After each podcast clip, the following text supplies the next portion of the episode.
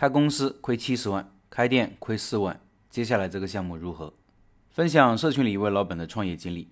老板很拼，执行力也很强，但是一些做法错了，导致没有把店开起来。哪些地方做错了呢？他总结了六条经验。先看看这位老板的经历。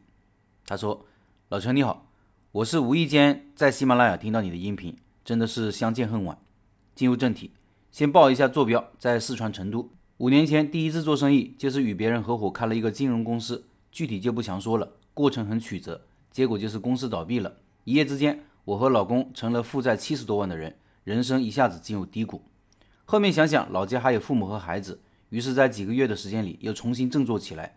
我们商量了很久，决定从事餐饮行业。因为老公之前从事过，想着重操旧业比较容易上手，而且餐饮门槛比较低，投资比较少，创业的风险也比较低。于是我们都辞掉了工作，走遍了成都的大街小巷，发现卤味类有一个新品类比较火爆，就是现捞卤菜，觉得它的味道比传统卤菜更鲜，而且麻辣的味道也更适合年轻人。于是回到家就在各种网站查找哪里可以学到这种技术。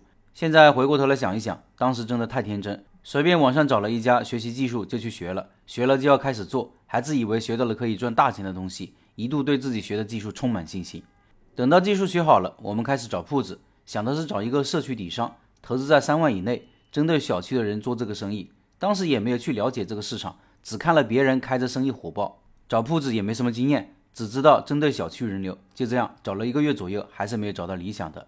正好我一个亲戚有钱，也想投资一个生意，于是找到我。一合计，决定合伙。他投资了十四万，我投资了三万。他不参与经营，而是由我和我老公负责，股份各占一半。合伙的生意就要拉开帷幕了。我们都是小白，但一心想做一个品牌。虽然当时都不知道品牌是怎么回事，我们合计做一个像绝味鸭脖那样休闲卤味品牌。后面找了一个铺子，月租七千，转让费六万，在成都某个主城区商场对面，正对其二号大门。想着商业街人流多，不缺人，只要有人就好做生意。但是这个铺子位于那条街的背面，正面才是小吃一条街。而那条正面的街上有两家当时在成都做的比较好的现捞品牌总店。当时去买过他们的东西，觉得味道一般，没有自己的好吃。但他们的营业额打听下来，每天有八九千。想着他们生意火爆，自己的肯定也差不了。于是店就这样开业了。其过程是让人心酸的。开业第一天做了活动，买一斤送半斤，卖了一千六的样子。后面一天不如一天，最后维持在一天两百左右的营业额。当时最苦恼的问题是，每天卤太多卖不了，第二天就变味或者变色了；卤太少摆出来又不好看。我们还是选择卤味出品一天少一天。终于在开两个月后，每天营业额只有几十块钱了，心里很着急。在抖音上找了一个所谓的营销专家，听了建议，决定转行，开始卖油炸类的小吃，比如炸鸡腿、薯条之类的。结果也可想而知，以失败而告终。最后将铺子转让出去了，算一下亏了四万。在这以后一年多的时间里，抱着想做生意的心，却没有做生意的勇气。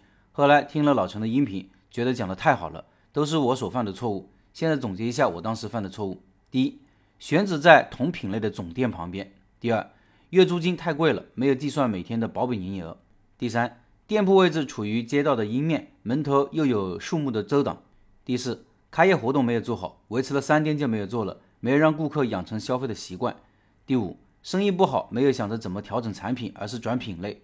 第六，技术好只是生意好的一部分，不要盲目相信自己的技术。第七，没有去同行上班或者深入了解，对自己行业一窍不通。听了老陈音频一年左右，去年考察了一个清蒸海鲜项目。为了这个项目，我老公去他的店里上班了半年。我们考虑的是清蒸海鲜能够保证其营养，本味也能够最大限度的保留。再者，麻辣味的海鲜吃多了，吃点清淡的也可以换口味或者养生。目前观察的是，成都市面上这类门店生意都还不错，主要在社区的周边，针对小区的人流。我们也想在近期开一个这样的店，因为夏天是海鲜的旺季，预计投资十万内开一个小而美的夫妻店，准备开一个四十五平米的堂食店。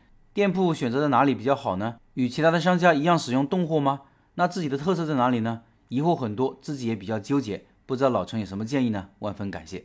这里插入一个投票，你看好老板选择的海鲜项目吗？看好不看好？看老板怎么做？不知道。听音频的老板可以到开店笔记的公众号参与投票，或者查看投票结果。